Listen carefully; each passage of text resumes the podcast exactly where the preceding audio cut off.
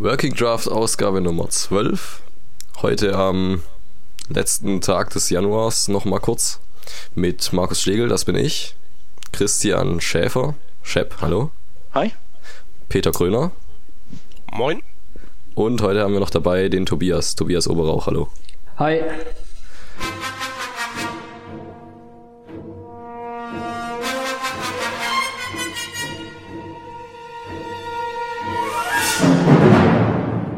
Ja, Tobias, neuer Gast. Ähm, da haben wir am besten gleich mal so eine, Einst äh, so eine Einführungsrunde, wie du dich vorstellst.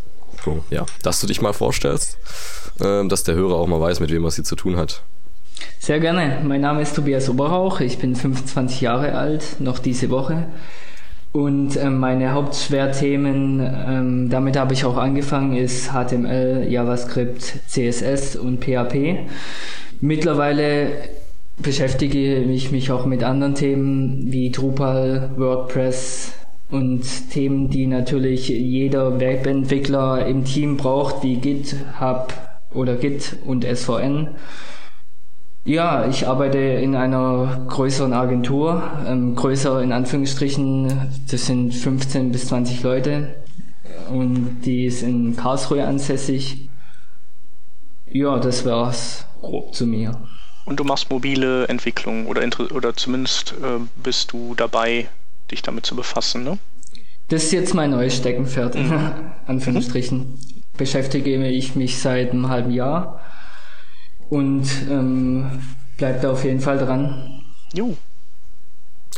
Gut, dann Themen. Also wir haben quasi ein Hausmeisterthema, das aber doch schon uns ganz wichtig ist, nämlich der Lieblingspodcaster, Mitpodcaster Peter, unser Lieblingsmitpodcaster, äh, hat ja ein, äh, so ein Buch, äh, nicht ganz unwichtig für die deutsche Entwicklers Webentwicklerszene geschrieben über HTML5 und ja, da gibt es jetzt äh, demnächst dann bald mal eine, oder gibt es schon, ich weiß nicht, eine zweite Auflage, Peter. Ähm, ja, geht's bald. In ungefähr einem Monat sollte die zu, zu kaufen sein. Ah, okay. Die ist jetzt gerade im, im Satz, glaube ich. Und zweite Auflage heißt dann was genau? Ähm, das heißt, dass die ähm, Anzahl der peinlichen Rechtschreibfehler sehr stark in den Keller gegangen ist. Das ist das Wichtigste. Ähm, sonst ist halt vor allen Dingen alles aktualisiert, alles was ein bisschen unscharf vorher war, so nach dem Motto funktioniert im Firefox. Äh, wo früher stand funktioniert im Firefox, steht jetzt, das funktioniert ab Firefox, ab Version so und ab Version so und so funktioniert es mit diesen oder jenen Einschränkungen. Also überall so kleine Präzisierungen, ein paar Ergänzungen. Ähm, alle Kompatibilitätstabellen sind jetzt auch für den Firefox 4 und den IE 9 fit gemacht.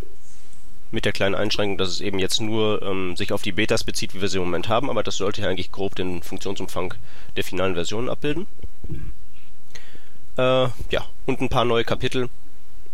Also einige sind neue Kapitel, andere sind halt so ähm, also beispielsweise das Einstiegskapitel wurde gesplittet, weil das halt, ähm, es gibt einerseits neue semantische Elemente, andererseits eben so die alten Elemente, die umdeklariert wurden und alte Sachen, wo sich ein paar Sachen geändert haben und so. Und das wurde jetzt ein bisschen aufgesplittet in Neuheiten und Sachen, die früher anders waren.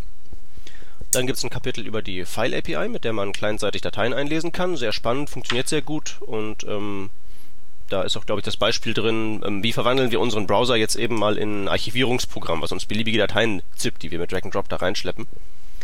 Äh, das ist eine neue Thema. Ähm, dann ähm, ein anderes neues Thema ist die ist Feature Sniffing, beziehungsweise eben hauptsächlich, wo da die die großen Fallen halt liegen. Also man kann ja bei vielen Features halt ähm, erkennen, ist es da im Sinne von, ne, gibt es da eben irgendwie eine Form von API? Äh, wenn es die gibt, wie gut funktioniert die? Das ist dann die zweite Frage. Ähm, da gibt es halt ein ganzes Kapitel, das sich einerseits damit befasst, ähm, wie gut klappt das halt? Und eben für die Bereiche, wo man halt gut was erkennen kann, ähm, gibt es dann eben auch so Codeschnipsel, die man da eben schnell reinwerfen kann, um festzustellen, kann ähm, mein Browser Feature X. Äh, was haben wir noch? Wir haben die Linklisten erweitert. Das heißt, es gibt jetzt überall ähm, zu fast jedem Thema Polyfills, die auch verlinkt werden, damit man da auch wirklich mal mit diesen ganzen Sachen ähm, praktisch was anfangen kann. Auch zu denen, wo halt immer dann dabei steht, das geht eigentlich nicht in und so weiter und so weiter. Genau, Polyfills sind ja im Prinzip einfach Fremd Dritt Drittanbieterbibliotheken, die das quasi dann äh, ähm, simulieren, was in den Browsern möglicherweise an HTML5 noch nicht existiert, ne? Genau, also das ist einfach eine Skriptdatei, die man reinwirft ähm, und dann geht's. Und so, also du sagst einige neue Kapitel, das sind jetzt dann wie viele und wie viele waren es davor? Also wie viele neue und wie viele waren es bei der ersten Auflage? Damit man mal so einen also, Überblick bekommt, was so dazu kommt. Äh, also neue Kapitel im Sinne von neue Themen, die beackert werden, sind eben dieses ähm, Feature Sniffing, ähm, sind die File API, ähm, sind Webworkers, das habe ich jetzt gerade noch gar nicht erzählt, das sind halt ähm, quasi Threads für JavaScript, wo man einfach so lange Skripts, die sonst den Browser blockieren würden, auslagern kann damit die dann rechnen und sich dann einfach mit einem mit einem Message-Event zurückmelden, wenn sie fertig sind. Und Shared Worker gibt es auch, die man zur ähm, Interprozesskommunikation nutzen kann, also mehrere Websites haben kann, die dann über diesen ausgelagerten Prozess auch nicht blockierend miteinander reden. Ähm, und es gibt eben diese ähm, gesplitteten Sachen, also dieses, dieses aufgespaltene Einführungskapitel, was jetzt da, also hat glaube ich jetzt in der Summe doppelt so viele Seiten wie vorher aber mhm. ist auch umsortiert und, und, und erneuert und halt eben alles wurde geupdatet. Also zum Beispiel die Sache mit dem Videocodex, dass jetzt in Zukunft H264 aus Chrome rausfliegt, wie man das alles bewerten äh, kann. Ähm, neue Tricks, die rausgekommen sind, wurden da eingebaut und wie gesagt, alles, alles so die Tretminen, die der IE9 mit sich bringt, die sind da alle drin. Ähm, die Kapitelanzahl, das ist eine gute Frage. Da müsste ich jetzt direkt mal in das, in das ähm, PDF reingucken, das ich hier rumliegen habe, wie viele das eigentlich sind. Es, ich weiß nicht, wie viele ich vorher hatte, aber es sind, glaube ich, jetzt vier neue. Mhm. Also es wurde sonst halt eben, es ist in einigen Kapiteln ist vieles gleich geblieben, wie zum Beispiel bei Drag and Drop, da hat sich nichts getan. Andere sind halt schon ziemlich, ziemlich umgeworfen. Jetzt, also das ganze, der ganze Bereich der semantischen Elemente ist eben wegen dieser Splittung nicht mehr zu vergleichen mit dem, was vorher war. Das von Anfang an schon so geplant, dass es da dann mehrere, mehrere ähm, Auflagen gibt? von dem Buch oder, oder war das einfach jetzt so, du hast es geschrieben und dann, äh, hoch, da ist ja irgendwie alles anders auf einmal oder vieles Neues auch. Und dann hat der ja, oh, Verlag gemeint, dass es jetzt mal Zeit wäre, nochmal so einen Teil zu schreiben. Oder, ja, es war ja abzusehen, dass das, dass das nicht alles so bleibt, wie es. Also das war dann schon von Anfang an so geplant.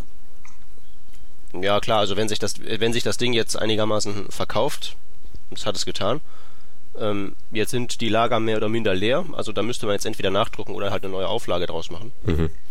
Und weil ich sowieso die ganze Zeit eigentlich jedes Mal, wenn irgendwie eine Änderung an mir vorbeigescrollt ähm, ist, habe ich die direkt in dieses Dokument hier eingepflegt, weil ähm, sonst stimmt sich das alles bloß auf und am Ende ist es nicht zu schaffen.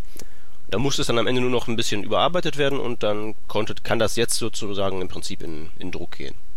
Okay, so in einem Monat dann gibt's das. Hast du gemeint? Genau, also der Druckstart ist dann, ist glaube ich der, der 8. Februar.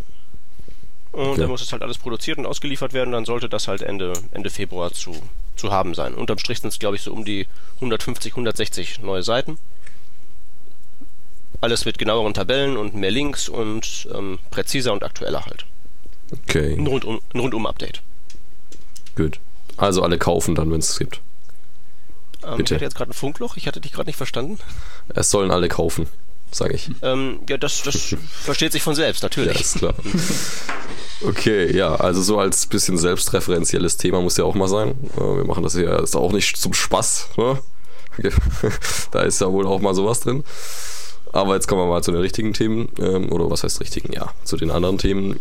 Ähm, und zwar gibt es da dieses äh, Reset ähm, Style Sheet, das schon vor Ewigkeiten von dem Eric Meyer mal so ausgearbeitet wurde, quasi, sagen wir mal. Reset 1.0 war das dann. Oder der hat damals äh, hieß es einfach Reset Style Sheet. Ähm, ja, macht äh, eben, was man sich darunter vorstellt, dass eben so CSS-Angaben, die ist ja, ja, die haben ja schon so eine so ein Default Behavior, Default äh, Erscheinungsbild. Das setzt es einfach ein bisschen zurück, also dass man eben ähm, ja so den, der Body hat meistens oder hat äh, einen, einen Margin und ein Padding, Padding und den setzt er zum Beispiel zurück oder ja, diverse äh, andere, anderen Kram eben, den man vielleicht jetzt nicht so gern mit dem man sich, sich nicht so gern damit äh, rumschlagen will, setzt er alles zurück. Und da gibt es jetzt eine neue Version. 2.0. Was macht er denn eigentlich anders, Tobias? Also die Änderung, was ich jetzt aktuell in der Version gesehen habe, ist ähm, dadurch entstanden, dass es ähm, für mich so ähm, kam oder ich so wahrgenommen habe, dass es da eine sehr hitzige Diskussion bezüglich ähm, Fokus und Outline Resetten, nenne ich es jetzt mal, gab. Und das ist in der Version jetzt nicht mehr drin. Also das heißt, wenn man diese Pseudo-Klasse Focus, also zum Beispiel auf einem Link hat, dann hat die so standardmäßig schon so einen, so einen Rand quasi. Genau. Ähm, also wenn man, wenn man eben durchtappt, quasi durch die Links, wenn man, wenn man keine Maus hat, sondern mit dem Tab sich durch, äh, durch ähm, durchtappt, ja. Mhm, genau, dass, glaub, dass er dann quasi optisch hervorgehoben wird. Das ist so das Default Behavior und das hat er in dem 1.0 rausgemacht und ist jetzt wieder drin. Oder das ist jetzt wieder der, der Reset ist wieder draußen, sagen wir so. Genau, richtig. Ich glaube, der eigentliche Hintergedanke ähm, von ihm war, dass das natürlich in der richtigen CSS überschrieben wird mit eigenen Definitionen.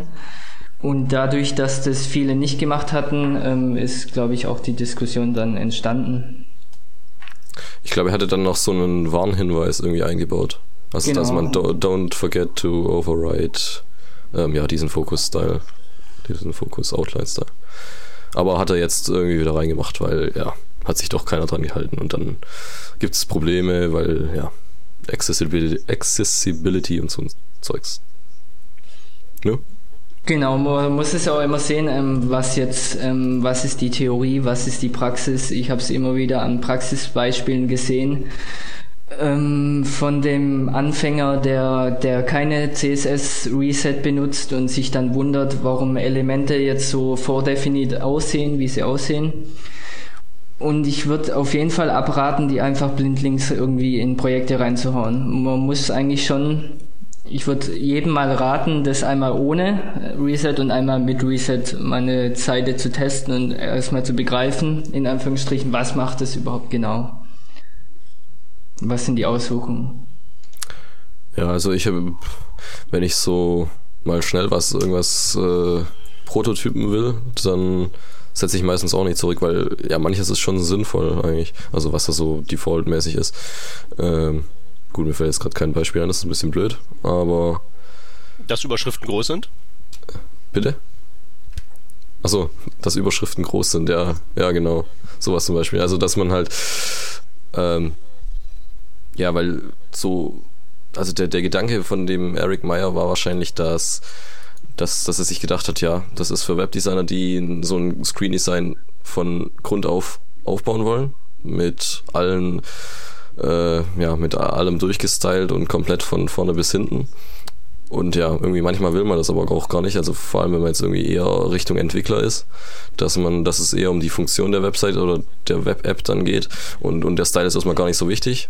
Dann, ja, dann ist so ein Reset eher hinderlich, vor allem wegen den Überschriften eben, weil dann sind alle Überschriften gleich klein und äh, ja, dann nervt das wieder eher, im CSS dann wieder alles größer machen zu müssen und dann, ja, dann lässt man das Teil eben gleich weg. Am besten. Ich denke mal, für kurzes Prototyping, wo du erwähnt hast, ist es auf jeden Fall sinnvoll, ähm, das mal auch mal ohne zu machen. Aber wenn man jetzt ein pixelgenaues Projekt hat, wo man das ähm, eins zu eins umsetzen muss, ob gut oder schlecht, sei mal dahingestellt, dann ist es auf jeden Fall sinnvoll, die Browser auf den gleichen Stand zu bringen, in Anführungsstrichen. Ja. Das Problem ist ja, dass der, der bringt ja nicht die Browser auf gleichen Stand. Also das, das alleine tut er ja nicht. Er, er resettet sie ja dann tatsächlich. Also so, dass so Formatierungen komplett rausfliegen. Also Strong ist nicht mehr äh, fett, ähm, EM ist nicht kursiv, B und I auch nicht.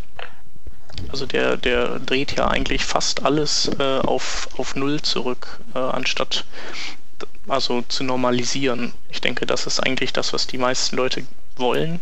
Die wollen eigentlich irgendwie eine Vereinheitlichung haben, um, um dann darauf aufzubauen und, und er geht, spult halt bis zur Erschaffung der Erde zurück. Und dementsprechend viel muss man dann selber wieder händisch reinpflegen. Und da ist natürlich dann die Frage, ähm, ähm, ja, wenn man eh alles anfassen muss, braucht man dann seinen Reset-Style? Oder kann man nicht direkt selber hingehen und sagen, wie man es gerne hätte?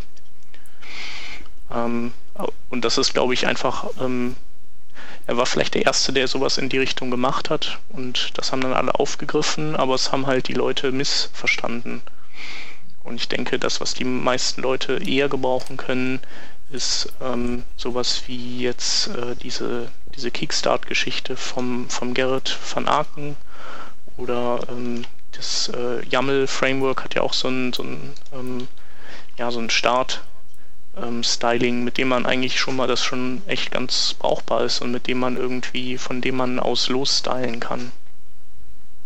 Ich glaube, bei dem was, was unterscheidet die jetzt vom Standard-Browser-Style? Ja, der ähm, Standard-Browser-Style ist auf jeden Fall mal hässlich. Das ist eher so das größte Problem. Ja. Also hässlich zum einen und, und die normalisieren und ähm, aber die ähm, schmeißen halt nicht alles raus. Also der Eric Meyer, der geht halt so vom, vom rein, ähm, der, der vertritt halt diese reine äh, Markup-Lehre, dass, äh, dass Elemente eigentlich erstmal nicht unterschiedlich aussehen sollen, damit man irgendwie nicht verleitet wird, ähm, bestimmte HTML-Elemente zu nehmen, nur weil man halt gerne so den Look haben möchte. Das heißt, er, er macht die alle gleich, ob Überschriften, ob irgendwelche Inline-Formatierungen oder sowas. Ähm, und die anderen, die, die, die normalisieren nur, also die ändern nicht irgendwie alles grundlegend, sondern die ähm, sorgen für Einheitlichkeit und irgendwie einigermaßen eine einigermaßen vorhandene Schönheit und von dem Punkt aus kann man sich dann weiter vorkämpfen. Also Ist hier denn, sind denn die Browser-Styles äh, uneinheitlich? Ja, die sind sehr? uneinheitlich. Ja, nee, ja. nicht sehr, aber so, dass es auf jeden Fall auffällt.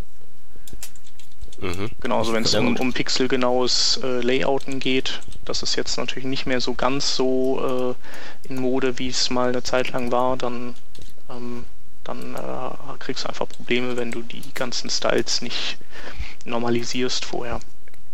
Naja, also ich gehöre ja eh zur Fraktion der Radikal-Resetter. Mhm. Mich stört ja zum Beispiel bei Eric, bei dem ähm, Ding von Eric Meyer, ähm, da werden ja zum Beispiel die ähm, also links jetzt ja, nachdem Outline, dieser Outline-Reset hier rausgeflogen ist, werden ja links de facto gar nicht mehr resettet.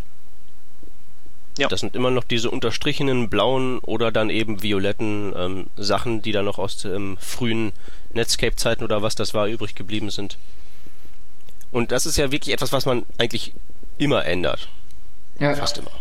Ja, aber das, das fasst das du ja sowieso an. Also warum soll er es resetten? Weil er wird es nie in deinem Sinne resetten, dass du es nicht wieder anfassen musst. Ähm, naja, er könnte ja zum Beispiel das, ähm, die Text Decoration äh, mal rausnehmen. Ja, das wäre eine Möglichkeit. Ja, die Farbe kann ja, könnte ja halt wirklich drin bleiben, aber zum Beispiel jetzt hier dieses, ähm, ja, die Text Decoration, dass, dass ich die halt immer, immer manuell rauskratzen müsste, wenn ich diesen verwenden würde. Also Klammer auf, ich verwende da eine eigene Abwandlung von einem Reset-Style-Sheet, die auf der 1.0 von dem hier basiert. Also das würde mich nerven, beziehungsweise hat mich halt genervt, weswegen dann halt da im Prinzip dieser Fork rausgekommen ist. Mhm. Also ich habe noch mal geguckt im HTML5 äh, Boilerplate, das ja auch relativ verbreitet ist mittlerweile. Das hat auch ein, eher so einen Ansatz wie eben, ähm, oder inspiriert ist es ja auch von, von der Kickstart-Zusammenstellung von Gerrit. Ähm, aber es orientiert sich eben nicht so sehr an, äh, an dieser Eric Meyer Geschichte. Also es äh, tut es auch, aber ähm, ist halt nicht so radikal. Tja, also solche Sachen wie Kickstart gehen mir schon wiederum zu weit. Die backen mir zu viel vor. Mir persönlich. Ja.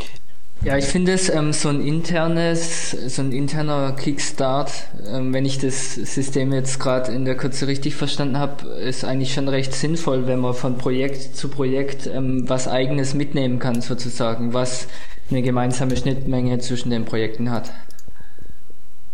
Ja, also, also generell backt man sich wahrscheinlich, backt sich sowieso jeder da sein eigenes Teil dann nachher. Aber so die Grundbasis kann man ja übernehmen. Immer. Ja. von, von Gerrit oder von dem HTML 5 Boilerplate-Teil. Ähm, also ich, ich mache mir natürlich auch irgendwie meine eigenen äh, Sachen wieder, also Resets raus oder andere Resets rein oder so. Oder, oder ein paar äh, Directories umstrukturieren. Aber so grundsätzlich ist das, nutze ich das eigentlich auch. Gibt es eigentlich irgendwelche von diesen Resets oder Boilerplates oder sowas bei GitHub, dass man die mal organisiert ich glaub, flocken kann? Das Boilerplate ist doch bei GitHub. Ist es? Ich glaube äh, auch, glaube ich. Ja, okay, nee, aber Boilerplate war wirklich mir persönlich zu voll mit Sachen. Ja, das ist wirklich richtig voll. Ja. Der Erik Meyer sollte seinen Setzteil-Sheet bei GitHub abladen. Hm. Naja, jedenfalls ist jetzt einfach die Hoffnung, dass wenn schon irgendwelche Heinis ein Copy and Paste in ihre Styles reinmachen, dass, dass zumindest so ein paar Sachen nicht irgendwie darunter zu leiden haben. Vor allem eben die Barrierefreiheit. Genau. Also ich denke auch, dass das, dass das in, in seiner Lage die richtige Entscheidung ist. Ja. Weil das Ding werden sicherlich, das werden Kohorten von ähm, Anfängern benutzen. Vor allem, er kommt ja auch nicht mehr aus den Spitzenpositionen von Google raus mit dem Teil. Also muss er irgendwas hin platzieren, was irgendwie besser ist als das vorherige, weil das Kind ist jetzt in den Brunnen gefallen und er, irgendwie landet man immer bei ihm dann, ne? Ja, ich würde das ja nicht unbedingt als besser, als besser bezeichnen, weil jetzt so der, der richtige Vollnerd, der da auch über die Barrierefreiheit Bescheid weiß, der macht sich da sowieso wahrscheinlich einen eigenen Fokus-Style und sowas. Mhm. Das heißt, das ist hier wieder was, das wäre für den natürlich besser, wenn das Reset wäre, eben resettet wäre für den Vollnerd. Ja. Aber das Blöde ist halt eben durch, sein, durch seine Position, hier hat er halt so eine ne, eine richtig gewichtige Verantwortung. Ja. Und so gesehen ist das schon ganz gut, dass er das da rausgenommen hat, denke ich. Ja, definitiv. Dann bleiben wir gerade mal bei CSS und ja, kommen zu einem nicht wirklich neuen Thema, aber ähm, ja, sagen wir mal, da hat jemand was ausgegraben. Und zwar ähm, ja, bei Farben den Wert Current Color. Und zwar ist ja, ja, oder ich lasse das einfach vom, von jemand anderem erklären. Shep. Oh. Damit ähm, auch mal jemand anders was sagt. Ja.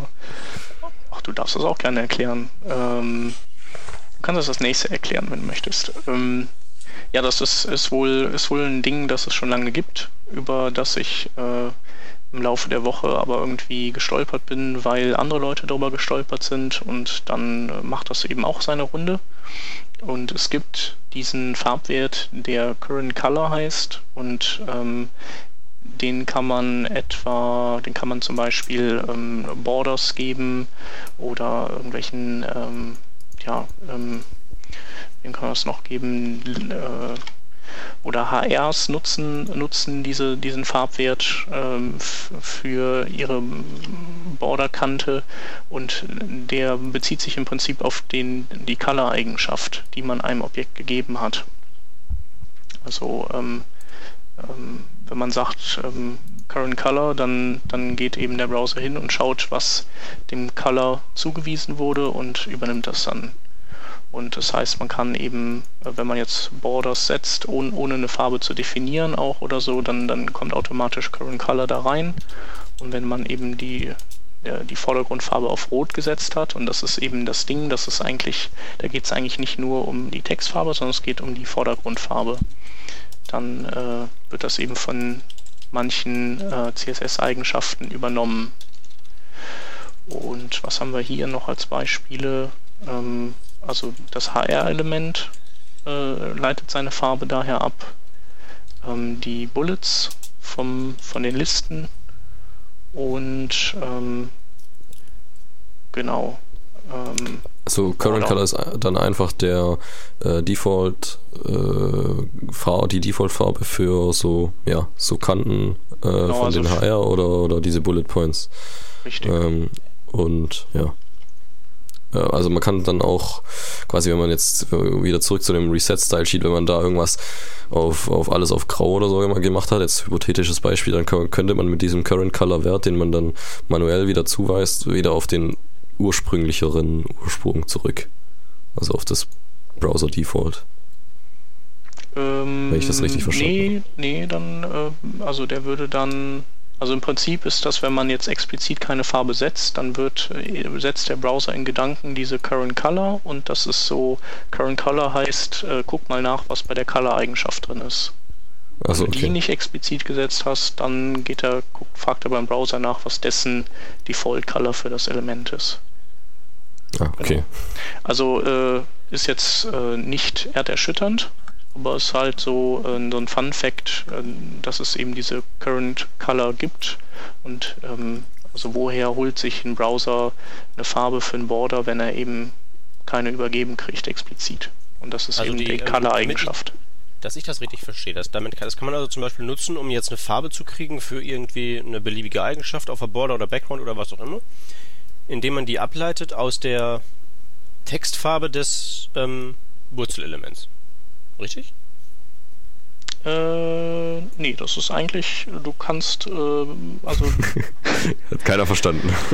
ja, also es gibt ja auch irgendwie Inherit. Ich, genau davon wollte ich es nämlich differenziert wissen, weil ja. das, das erbt ja sozusagen nur die Farbe dann wirklich auch von der jeweiligen Eigenschaft, genau. die dann. Also es ist wie Inherit, äh, nur dass Inherit eben ähm, sozusagen eine Eigenschaft von dem Mutterelement erbt. Ähm, und ähm, Current Color erbt innerhalb des Elements von der Color-Eigenschaft. Also, also innerhalb des Elements von der Color-Eigenschaft, aber auch auf andere Sachen, die nicht Color sind. Ja. Ja, ah, okay. Genau, richtig. Ja. Okay. also es ist äh, nicht neu, oder? Ähm, weiß ich nicht. Ich glaube, scheint so zu sein, dass das irgendwie alle unterstützen. Vielleicht der IE6 nicht oder so. Das ist ja immer möglich.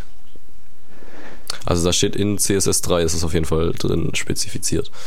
Ähm, ich glaube Firefox. Zuerst in Opera in 2009 ähm, eingeführt worden, dann Firefox 3.5, äh, Safari 4 und IE9. Äh, no, jetzt muss ich den Satz nochmal lesen, damit ich es nee, verstehe. IE9 unterstützt das nicht. Gen nee. Ah, nee, genau, okay. Nochmal mit den IE9 streichen, aber äh, ja, Firefox 4 und nee, Firefox 3.5 und Safari 4 scheint es zu unterstützen. Ja, Opera auch und Chrome dann wahrscheinlich auch. Genau. Tja, so wie immer eigentlich. Oh. Genau. So mögen wir die Browser doch. ja, gibt es da noch was dazu zu sagen? Also außer, dass es jetzt halt irgendwie mal überraschend jemand rausgefunden hat, hat, dass es das gibt und dass das vielleicht mal irgendwann ganz nützlich sein könnte. Mm, ja. Man könnte, das mit, man könnte das mit der Aufforderung verbinden an unsere geschätzten Hörer, dass die mal einen Hack entwickeln, womit wir das auch im Internet Explorer ans Laufen kriegen. Ja, mit wobei ich jetzt sehe, also ich, ich, ähm, ich denke, dass äh, was jetzt hier wohl der Gag ist, ist, dass man das dann auch als Hintergrundfarbe vergeben kann. Und dann kann man sozusagen mit einer Farbwertänderung der Vordergrundfarbe auch von die Hintergrundfarbe mit ändern. Das ist natürlich dann auch nochmal eine Spur witziger. Mhm. Okay. Es gibt ja. hier so ein Beispiel, ähm, das wir auf jeden Fall mal verlinken können. Und ähm, ja, das arbeitet mit diesem Current Color. Wir haben nochmal so ein ähnliches, also nicht äh, so ähnlich, aber ähnliche Geschichte dazu. Nämlich hat auch jemand ausgegraben. Ähm, ist auch schon ja, länger in CSS3 eigentlich spezifiziert und wird auch schon unterstützt von den Browsern. Und zwar eine, eine neue Einheit für Schriftgrößen. Ähm, und zwar das REM. Also EM gibt es ja oder kennt ja jeder schon. Und dieses R, das davor jetzt steht, das steht für Relative. Ähm, ich glaube, das steht für Root, meine ich. Root? Mhm. Wirklich? Oh, dann muss ich mir das nochmal. Nee, da steht. Ich weiß es nicht. Ich dachte, das steht REM, für Root. Nee, Root Element. Also Relative Length Units steht da auf jeden Fall dauerhaft, deshalb würde ich jetzt einfach mal sagen, das steht für R. Obwohl okay. eigentlich äh, EM sowieso schon relativ ist. Relativ zum Root wäre, ja okay, dann steht es für Root. Steht hier aber nirgendwo drin. Ja. Kann beides sein, kann man sich aussuchen. Ist halt äh, insofern ähm, interessant, als dass man ja äh, wahrscheinlich weiß, wie, wie anstrengend es ist, eine Seite komplett auf EM-Basis durchzustylen. Also äh, geht ja auch, aber ähm, ist halt nicht so nicht so angenehm und nicht so äh, schnell erledigt. Ja, also vielleicht sollten wir zuerst mal sagen, was das REM überhaupt macht. Oder wolltest du da gerade drauf hin? Genau, da wollte ich drauf hin. Dann ähm, machen wir weiter drauf hin. Ja.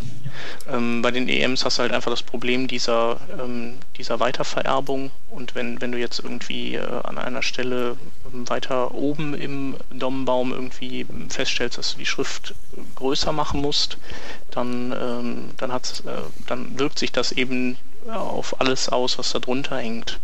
Und äh, das ist ja zum einen erstmal schön, weil das äh, Das ist ja sozusagen einerseits der Effekt, den man gerne hätte, dass äh, wenn im Body die Schriftgröße äh, größer wird, dass sich das quasi bis nach unten durchvererbt. Ähm, aber zum, zum Layouten oder zum nachträglich irgendwelche Dinge ändern, ist es halt ein bisschen nervig. Und äh, dieses REM, äh, das ist im Prinzip ein EM, das aber nicht seine, das sich in seiner Größe nicht orientiert an seinem Mutterelement, sondern es orientiert sich immer am Document Root, also am HTML-Element, also an dessen Schriftgröße. Und ähm, dadurch hat man eben ähm, das Beste aus beiden Welten, dass man, ähm, dass man die Schriftgröße für die gesamte Seite über das HTML-Element äh, regulieren kann. Und äh, trotzdem kann man aber an anderen Elementen doch nochmal die, die Font-Size verändern, ohne dass es halt Auswirkungen auf alle darunterliegenden Elemente hat. Ja, also wo, ja, ist auf jeden Fall ähm, ja, hilfreich. Aber ähm, ich habe jetzt irgendwie immer mit Pixeln gemacht, einfach weil äh, ja, ich sehe da den Vorteil nicht so oder habe bisher den Vorteil nicht so gesehen in EM, weil ja, das Argument ist immer, dass dann kann der, der da seinen Browser bedient, da seine Default ähm, oder seine Standard-Schriftgröße von 16 Pixel auf 18 Pixel hochschrauben und dann ist meine Seite in EM ist dann für den so wie er es will und meine Seite in Pixel bleibt so wie sie ist. Ähm, aber äh, ja, nee, ich glaube. Nee, das, das stimmt ja auch gar nicht mehr. Ja, das ist also alle vernünftigen Browser können ja zoomen ja die ganze Seite. Genau, genau, das ist ja das, das was eigentlich gemacht wird. Und diese, diese Pixel, diese Pixel-Einheit, die ist ja auch ähm, dann umgedeutet worden auf, ist ja gar nicht mehr Pixel, sondern ist halt so ein CSS-Pixel, was kein wirklicher physikalischer Pixel mehr ist, sondern ähm, ja eine Einheit, die ja irgendwas ist, aber meistens eben ein Pixel.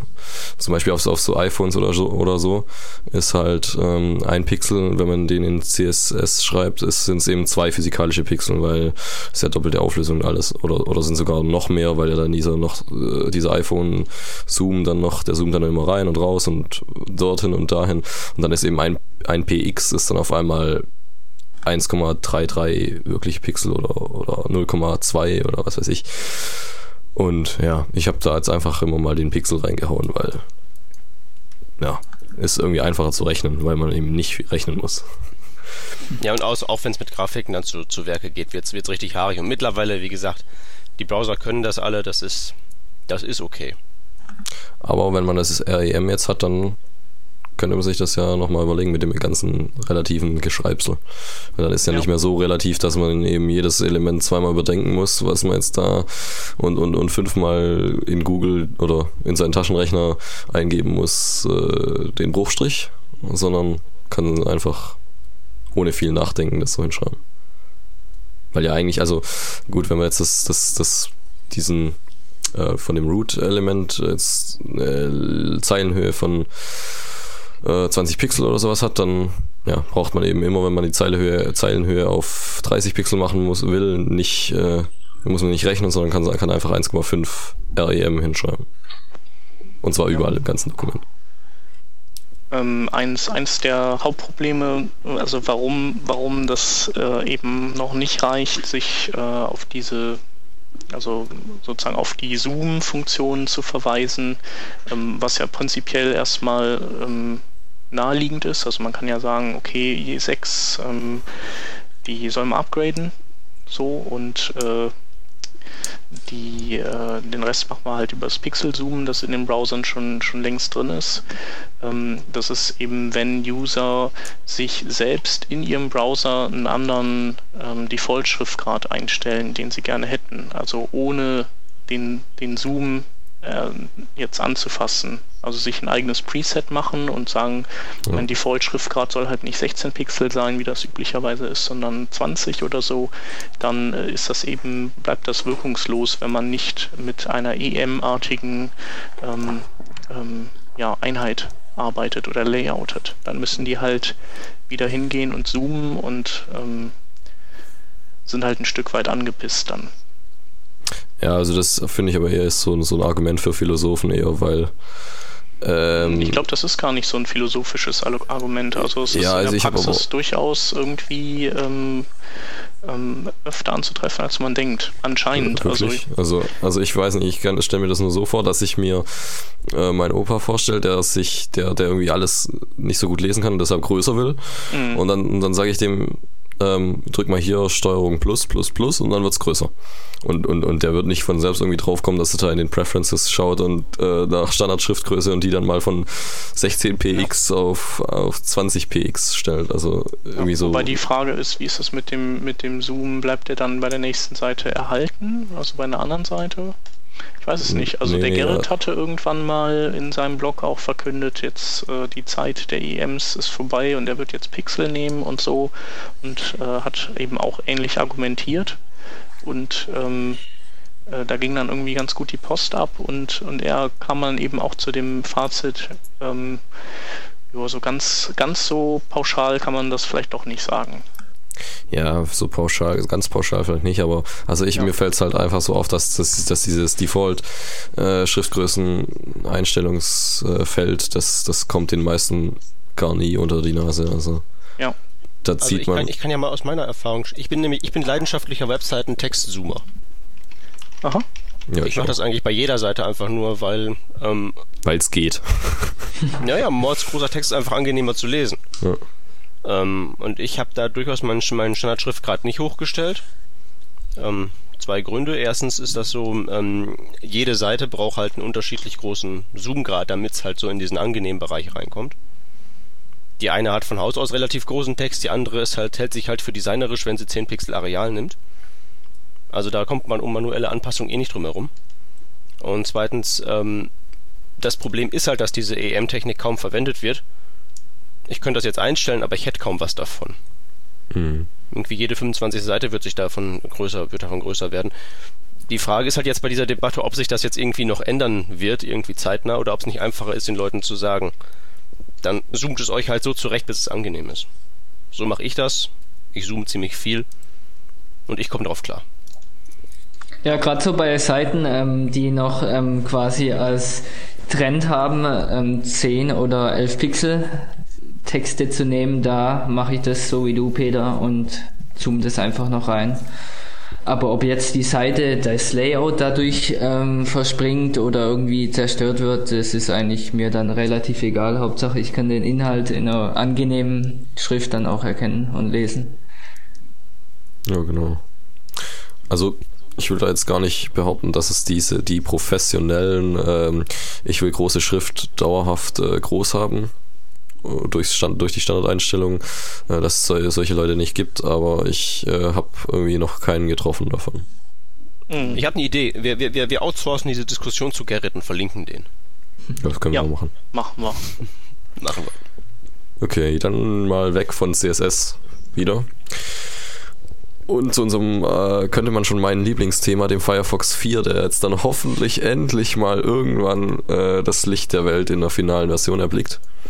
Ähm, ja, da, also, da gab es so Diskussionen ein bisschen, dass der ja SE3 irgendwie nicht unterstützt. Also ich wurde da auch schon mal, ich habe mal äh, getwittert, dass der Firefox 4 ja irgendwie so ein bisschen so, oder, oder dass der Firefox von Mozilla so ein bisschen verschrien ist als Innovationsbremse und also äh, ja, dass er, dass er nicht wirklich die neuen Sachen macht, äh, die jetzt so angebracht werden. Mhm. Zum Beispiel wird dann immer herangezogen der SC3-Test, der ja so, äh, so aktuelle ähm, Techniken und sowas alles äh, prüft und dann einen Score ausgibt von 0 bis 100 und wenn man, wenn er eben 100 hat, dann ist es super und wenn er ein bisschen weniger hat, dann wird gleich geheult.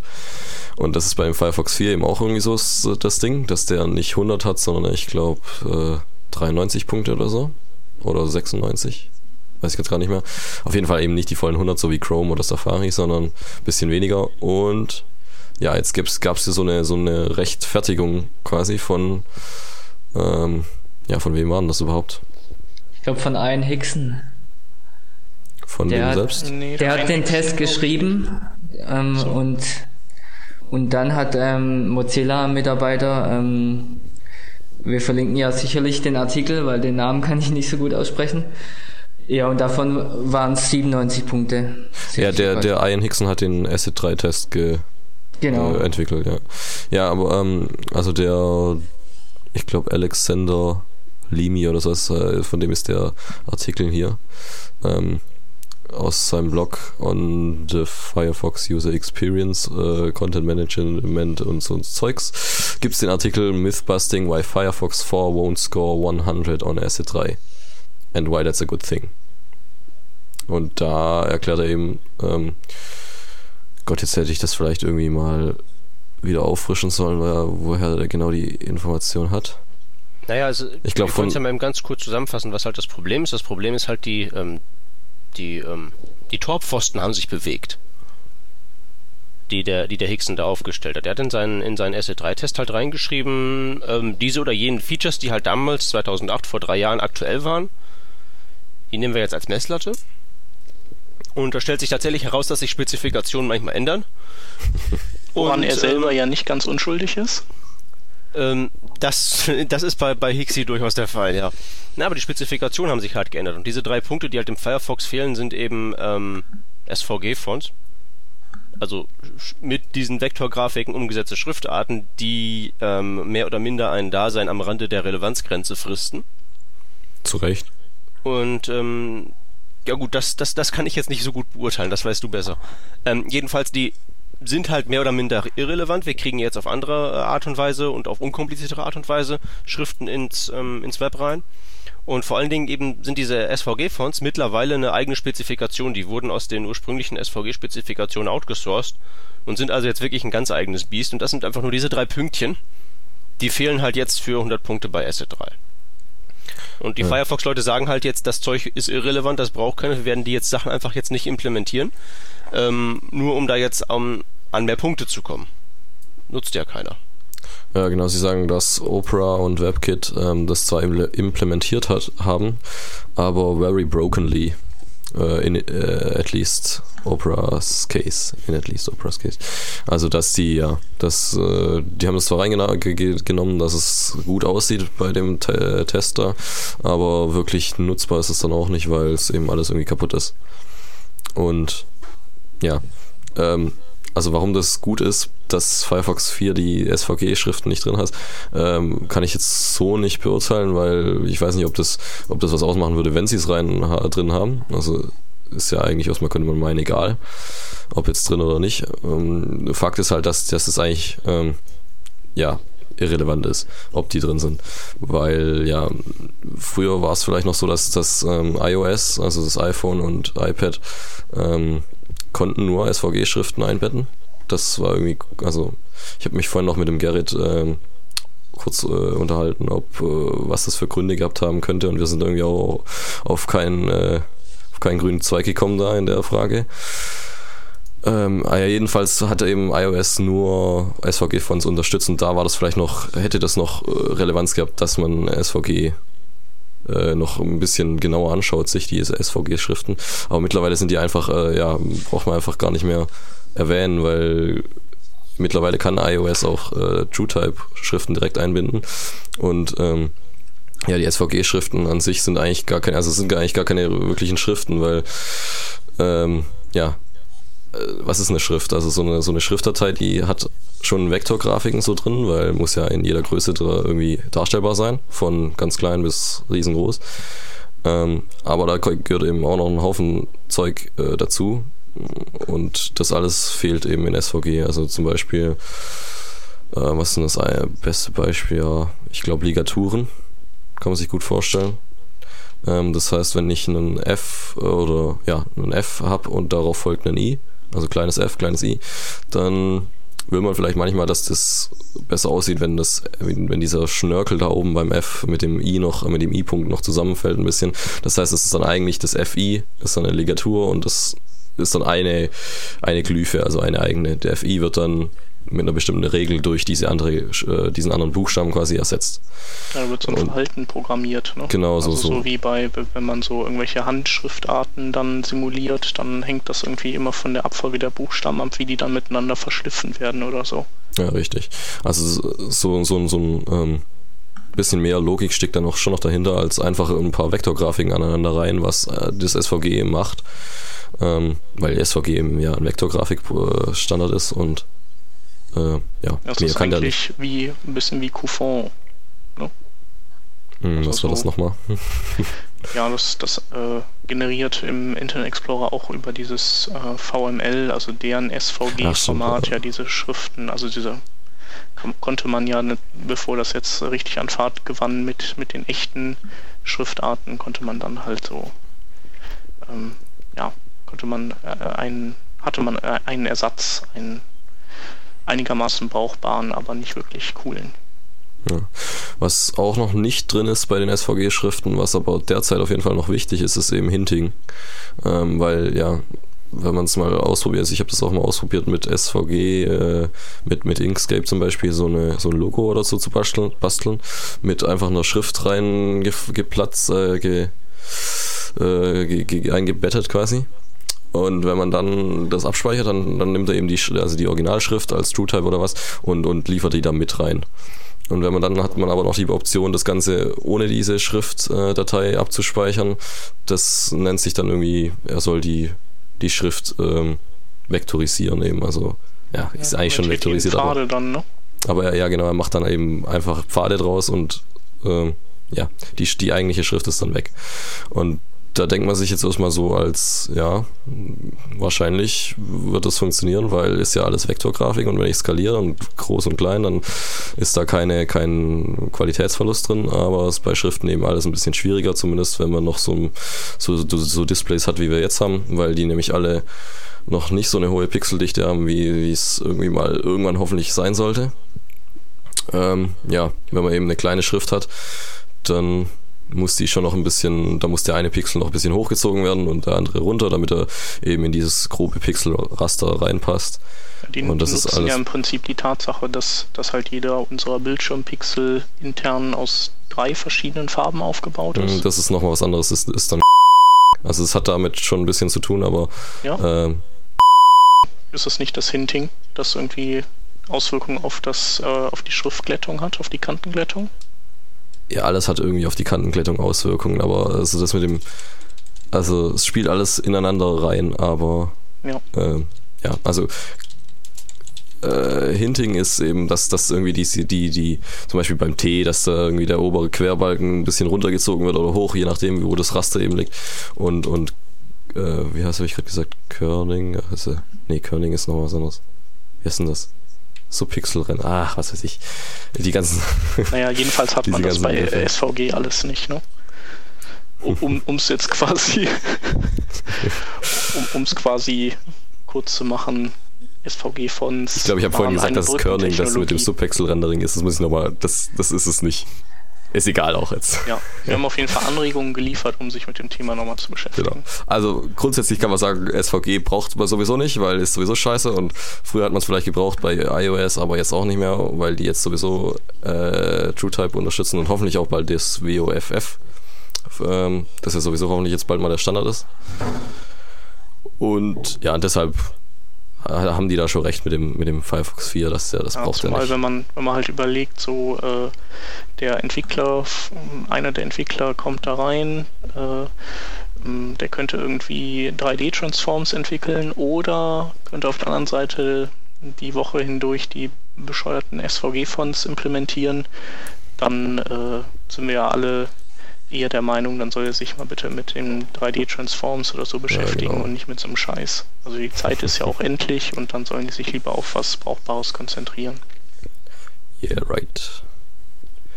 Okay, das mal so als, da stellen wir uns doch schon, schon irgendwie hinter Mozilla, dass sie das nicht drin haben. Ähm, dann zum nächsten Browser.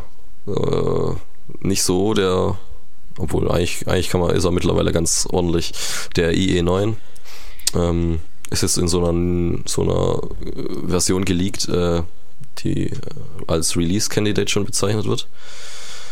Ähm, ich leite einfach mal weiter. Peter, äh, hast du da, oder Shep, wer hat, wer hat das sich also genau ich, angeschaut. Ich habe davon jetzt nicht kein, keine vertiefende Ahnung. Ähm, ich wüsste aber schon ganz gerne, ähm, wie der Chef auf diese ähm, russische Seite mit Windows-Tipps gekommen ist, die wir mit Babelfisch jetzt mühsam übersetzt haben, um da rauszubekommen, was da jetzt alles Neues im Internet Explorer drin ist. Wo hast du das Ding ausgegraben? Ehrlich gesagt, ich habe keinen blassen Schimmer, wie ich darauf kam. Aber irgendwie bin ich darüber gestolpert und ähm, ja, die, diese äh, Russen haben halt diverse Screenshots ähm, in, in einem Artikel drin gehabt. Ähm, und äh, ja, die haben zum einen ein nochmal leicht modifiziertes Interface gezeigt. Also es ist ein, ähm, es ist eine Vorabversion des demnächst erscheinenden Release Candidate 1. Ähm, der ist eigentlich anberaumt für den 10.2. Und die haben halt irgendwie schon so eine ähm, Partnerversion, nennt sich die irgendwie, ähm, unter die, äh, in die Finger gekriegt und ähm, haben ein bisschen aus dem Nähkästchen geplaudert, aber irgendwie ähm, jetzt auch nicht übermäßig viel. Also ähm, und ähm, manche Dinge äh, ja, denkt man sich einfach dabei, wenn man das sieht. Zum Beispiel, dass der, also man vermutet, dass der IE9 tatsächlich auch die Geolocation API dann unterstützen wird. Aus dem einfachen Grund, weil die ähm, ähm, so Screenshots gezeigt haben von Privacy Settings, die man in dem IE9 dann hat. Und da ging es eben auch darum, ähm, der Welt nicht mitteilen zu wollen, wo man sich gerade befindet. Also spricht da einiges für Geolocation. Ähm, zum anderen haben die einen Test gemacht oder haben die die, die Seite html5test.com mal angesteuert und haben gegenüber der jetzt erhältlichen Version, die 96 Punkte schafft, 116 Punkte geschafft. Also das lässt eigentlich ähm, wieder mal gutes Hoffen. Ähm, es beißt sich ein bisschen mit ähm, der Ansage, dass eigentlich ähm, keine neuen Features mehr nach der, ähm, nach dem, nach der Public Preview 7 reinkommen sollten. Aber ähm, ich weiß nicht, ob das vielleicht Schall und Rauch ist. Also die haben da jetzt angeblich den Release-Candidate vor sich liegen und äh, vermuten jetzt aber nur, dass da Geolocation drin ist. Äh, könnte man doch eigentlich einfach nur prüfen, nachprüfen. Ja, vielleicht Oder- haben sie es ja auch, ähm, vielleicht haben sie den selber auch nicht vorliegen, sondern ähm, Ja. haben sich irgendwelche Screenshots von irgendwem schicken lassen, der den vorliegen hat Okay. oder sowas. Also, Ja, das kommt bei Frage- dem, bei dem Babelfisch-Übersetzungsding hier nicht so ganz durch. ja, ja, das ist ein bisschen schwierig. Die Frage ist auch, ob die fit genug sind, um rauszufinden, ob das Ding drin ist. Man muss Hm. das Teil ja erstmal programmieren können. N- Naja, bei dem HTML5-Test, da wird ja wahrscheinlich schon gesagt, ob der das, also, ob der das unterstützt oder nicht. Ja, aber die haben halt der den HTML5-Test Gesamtscore kann- gezeigt. Ja, Hm? und der HTML5-Test kann ja nur sagen, ob da irgendwie eine API da ist, die dazu da sein könnte, um die Ah, okay, Geolocation-Koordinaten zu bestimmen. Ob die funktioniert, man weiß es nicht. Hat irgendwer einen Torrent zu dem Ding? Nö. Also hab, mir, ist, mir ist keiner äh, unter die Flinte geraten. Also mir Aber war das aber denke, ehrlich gesagt so auch- anstrengend, dass dieses Englisch da zu lesen, das da aus dem Russisch generiert wurde. Ja, ja. ähm, ja, also ähm, andere haben das dann mittlerweile auch schon aufgegriffen und so, so ein paar, die, die wichtigsten Sachen dann auch nochmal in äh, verdaulicher Sprache, also in Deutsch oder Englisch verarbeitet, aber die Originalquelle ist ähm, vom Umfang her immer noch die am umfangreichsten. Aber ich denke, es macht auch nicht unbedingt viel Sinn, jetzt äh, nach dieser Version irgendwo zu graben, ähm, weil es sind jetzt nur noch zehn Tage, bis, bis dieser Release-Candidate dann kommt.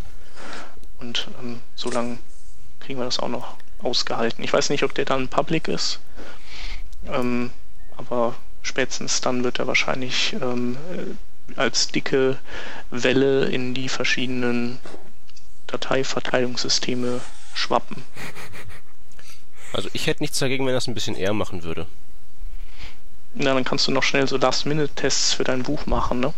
Äh, Am 8. geht's in Druck, also das ist jetzt zwei Tage zu spät für, für den offiziellen Release. Also falls an irgendwem zufälligerweise das hier vorbeiscrollen sollte, Ja, oder er. Microsoft-Partner ist. Vielleicht Ja, solltest genau. du Microsoft-Partner werden. Oder du fragst mal hier direkt mal an bei dem Daniel äh, Melanchthon. Ähm, ich habe eine bessere Idee. Ich frage die Russen. Oder du fragst mal die Russen. Mache ich das doch einfach mal. Mal gucken, was passiert. Ja, Die werden ja wohl irgendwo ihre Infos her haben. jedenfalls macht uns äh, diese, äh, dieser Screenshot eigentlich ganz happy. Auf jeden Fall. Fein. Ja, dann haben wir noch ähm, so als Abschluss ein Thema, das dem Peter ganz gut gefällt. Oder eigentlich uns allen, aber ich glaube, der Peter, der hat da ähm, äh, meistens Spaß dran. so hört sich zumindest immer an. Ähm, ja, worum geht's? Äh, Brandon Ike, spreche ich das richtig aus, ist ja so, wird so gehandelt als der, der Erfinder von JavaScript. Ähm, der so in meiner Wahrnehmung nicht mehr so viel bei dem Projekt jetzt irgendwie so mitarbeitet. Also gibt es ja ganz andere, ähm, die so ähm, bei ihrer Programmiersprache noch voll mitwirken äh, und so. Aber ich glaube, der Brandon Ike, der hält sich da ein bisschen zurück. Aber jetzt hat er irgendwie, ja, so seine, seine, seine Vorstellung äh, für die Zukunft mal ein bisschen äh, verblockt. Und ja, die nennt er Harmony of My Dreams.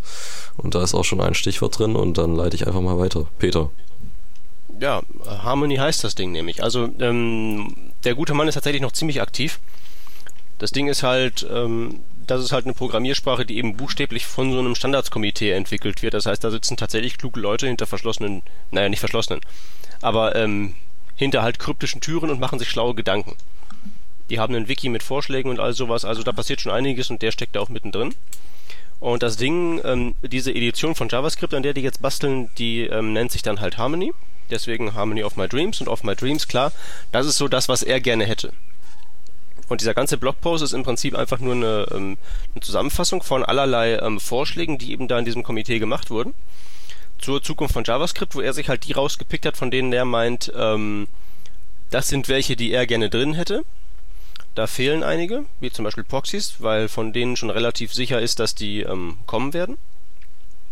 Und andere, die halt noch ein bisschen kontroverser sind, sind eben die, die hier drin sind. Das sind, ähm, das ist ein relativ langer Artikel, es steht aber auch viel drin. Und ähm, das widerspricht sich ja nicht. Ja. Nee, ähm, ich, will, ich wollte nur sagen, da steht halt wirklich viel drin im Sinne von, das ist auch, sind auch sehr komprimierte Informationen, den kann man gern ähm, zwei oder dreimal lesen, dass man das auch wirklich alles ähm, geschluckt hat. Aber da sind halt einige nette ähm, ähm, ja, Ideen eben drin, also einige, einige Sachen, ähm, wie zum Beispiel einfach ein Modulsystem, was wir ja im Moment in JavaScript einfach nicht haben. Ähm, und was ja eigentlich mal relativ praktisch wäre, dass man einfach sich aus so einem, äh, einem Modul eine Funktion raus exportieren kann und die dann verwenden kann, wie das halt in, in den meisten normalen Programmiersprachen ohne weiteres möglich ist. Beispielsweise dann so Sachen, dass dieses, ähm, dass das Arguments Object, ähm, das man halt verwendet, wenn man, also heutzutage verwendet, wenn man Funktionen hat mit einer beliebigen Anzahl Parameter, dass das eben abgelöst wird durch ähm, etwas, was ein bisschen weniger ähm, einfach seltsam ist. Das Arguments Object ist ja einfach, das ist ja so ein Array-ähnliches Objekt mit so ähm, allerlei komischen Eigenschaften. Ähm, und da hat er zum Beispiel die, ähm, ähm, wir haben ja mal über CoffeeScript gesprochen vor ein paar Folgen. Ähm, da gibt's einfach so eine die Möglichkeit, dass man ähm, einen Parameter in seiner Funktionsdefinition ähm, aufschreibt, Punkt, Punkt, Punkt, irgendwas, und dann hat man nachher ähm, ein ähm, Array in seiner Funktion, das eben irgendwas heißt, was man oben halt geschrieben hat mit Punkt, Punkt, Punkt. Und da sind all diese Parameter eben drin, die, ähm, die halt eben an die Funktion möglicherweise übergeben wurden, also eine variable Anzahl. Man kriegt eben ein richtiges Array raus und ähm, nicht dieses seltsame Objekt. Es ist halt wirklich, es ist eine ganze Menge Sachen drin. Äh, eine, eine Spezialabwandlung äh, von, äh, von Funktionen. Ähm, this verhält sich anders. Ähm, verdammt viel Zeug. Ich kann, ich kann nur vorschlagen, nur wirklich empfehlen, dass jemand, der sich halt wirklich dafür interessiert, ähm, was JavaScript irgendwann mal in Zukunft, also da meine ich durchaus auch die fernere Zukunft, so in ein paar Jährchen, wie das aussehen könnte, ähm, der sollte sich das mal angucken. Auch die Kommentare sind lesenswert in diesem Beitrag, weil ähm, da wieder sehr viele clevere Leute, sehr viele clevere ähm, ja, Einwände halt vorbringen oder Vorschläge halt vorbringen. Ähm, es ist wirklich, wird wirklich zu, spannend zu sehen sein, was davon am Ende halt übrig bleibt. Einige von diesen, von diesen Vorschlägen sind relativ radikal, also die meisten sind halt irgendwas Neues, wie eben dieses Modulsystem, das kann man mal eben irgendwo drauf implementieren. Aber wenn es zum Beispiel darum geht, dass man jetzt bei ähm, ifs die Klammern weglassen kann in diesem if, dass das dann ungefähr so aussieht wie bei Googles ähm, Sprache Go, ähm, da müsste man eben das Bestehende, was man schon hat, modifizieren und da wird spannend, zu, wird spannend sein zu sehen, ob davon irgendwas halt tatsächlich durchkommt. Mhm. Ja, äh, also ich bin da auch ziemlich, äh, also ich habe es mir mal durchgelesen, aber ich habe nichts verstanden. Oder nicht nichts, aber ist schon harter Tobak so. Und wenn man JavaScript jetzt so, äh, so benutzt, wie ich es benutze, dann ja, braucht man da schon ein paar Anläufe, bis man das alles verstanden hat. Ja, was ich so als Hauptnachricht rausgelesen habe, ähm, war, er nimmt da so ein Beispiel von diesem Guy Steele, der vor Jahren mal einen Vortrag gehalten hat über Growing a Language. Und da meinte er, ähm, klar kann man hunderte von neuen Dingen in, der nimmt in diesem Beispiel Java als Programmiersprache, klar kann man hundert Dinge da implementieren, da wird es eine mächtige Sprache sein, aber es braucht halt sehr viel Zeit, ähm, bis es an dem fertigen Punkt ist. Und er plädiert eher dafür, dass wir, dass man zum Beispiel Operatoren überladen kann, Module, eigene, dass das von, von der Tiefe her viel tiefer sitzt, dass man zum Beispiel das viel flexibler gestalten kann und viel mehr Möglichkeiten an die Hand bekommt. Also dass der, dass der Kern im Prinzip klein bleibt, aber wir da eben wir eben diese Möglichkeit haben, um das Ding selbst groß werden zu lassen. Genau, so hatte ich das aufgefasst. Ja, auf jeden Fall. Das ist das auch. Das sind halt eben wirklich auch, das ist ja nicht nur so schwer jetzt für den reinen JavaScript-Anwender so schwer zu parsen, weil das ähm, jetzt eben kompliziert ausgerückt wäre oder sowas, sondern das ist halt wirklich jetzt, das ist diese, ähm, das ist das nerdige Fundament, was eben un unter allem drunter liegt. Ja. Das kriegt man am Ende so als, als jQuery-Jockey wahrscheinlich gar nicht so sehr mit. Was ja auch völlig okay ist, aber das wird halt eben dann den richtigen Nerds ermöglichen, aus JavaScript sehr viel mehr rauszuholen, als eben im Moment möglich ist. Oh. Also wenn sich irgendwer wirklich dafür interessiert, ähm, wo was man auf jeden Fall mal nachlesen kann, sind, ähm, sind die Proxies von ECMAScript Harmony. Die sind deshalb interessant, weil die nämlich im Firefox 4 komplett implementiert sind. Das ist eine Meter, Meter 123 Meter ähm, Programmierungs-API, die relativ umfangreich ist, mit der man einige äh, schöne Sachen machen kann. Und man kann das Ding wirklich im Firefox 4 zu 100% ausprobieren, damit rumspielen. Ähm, wir werden da mal was zu verlinken. Ich habe dann unter anderem ein äh, einen längeren Vortrag auf YouTube mal gesehen. Den kann man sich reinziehen. Dann gibt es die Dokumentation im ECMAScript Wiki. Das ist leider alles jetzt nicht so wirklich verbraucherfreundlich, weil das Ganze eben auch noch nicht fertig ist. Da macht es wenig Sinn, ein einsteigerfreundliches Tutorial zu schreiben, wenn sich das Ganze möglicherweise noch ändert irgendwann mal. Aber rumspielen kann man damit auf jeden Fall schon und da kann man dann wirklich ähm, aus JavaScript schon spürbar viel mehr herausholen. Müssen halt nur die ganzen anderen Browser jenseits von Firefox 4 so langsam mal nachziehen. Okay. Ja, das so als Schlusswort, also wirklich äh, so in einem Podcast viel davon rüberbringen kann man auch nicht, denke ich. Weil das muss man sich alles schon selber durchlesen. Aber ja, ist auf jeden Fall interessant. Ähm, ja, sind wir eigentlich auch schon durch dann. Das denke ich doch. Haben wir noch irgendwelche Schlusswörter, die wir noch loswerden, loswerden ja. wollen? Ja, ich denke mal, wir freuen uns auf jeden Fall über Kommentare. Auf das jeden Fall. freuen wir uns immer, ja. Bitte, bitte kommentiert uns. Die Tonqualität ist auch wieder gut. Und ähm, ja, wir bedanken uns bei Tobias. Ja, Gerne. vielen Dank. Ja, freuen uns, äh, wenn du irgendwann mal wieder dabei bist. Mache ich gerne. Okay, dann tschüss und bis zum nächsten Mal. Ciao. Ciao. Tschüss. Thank you.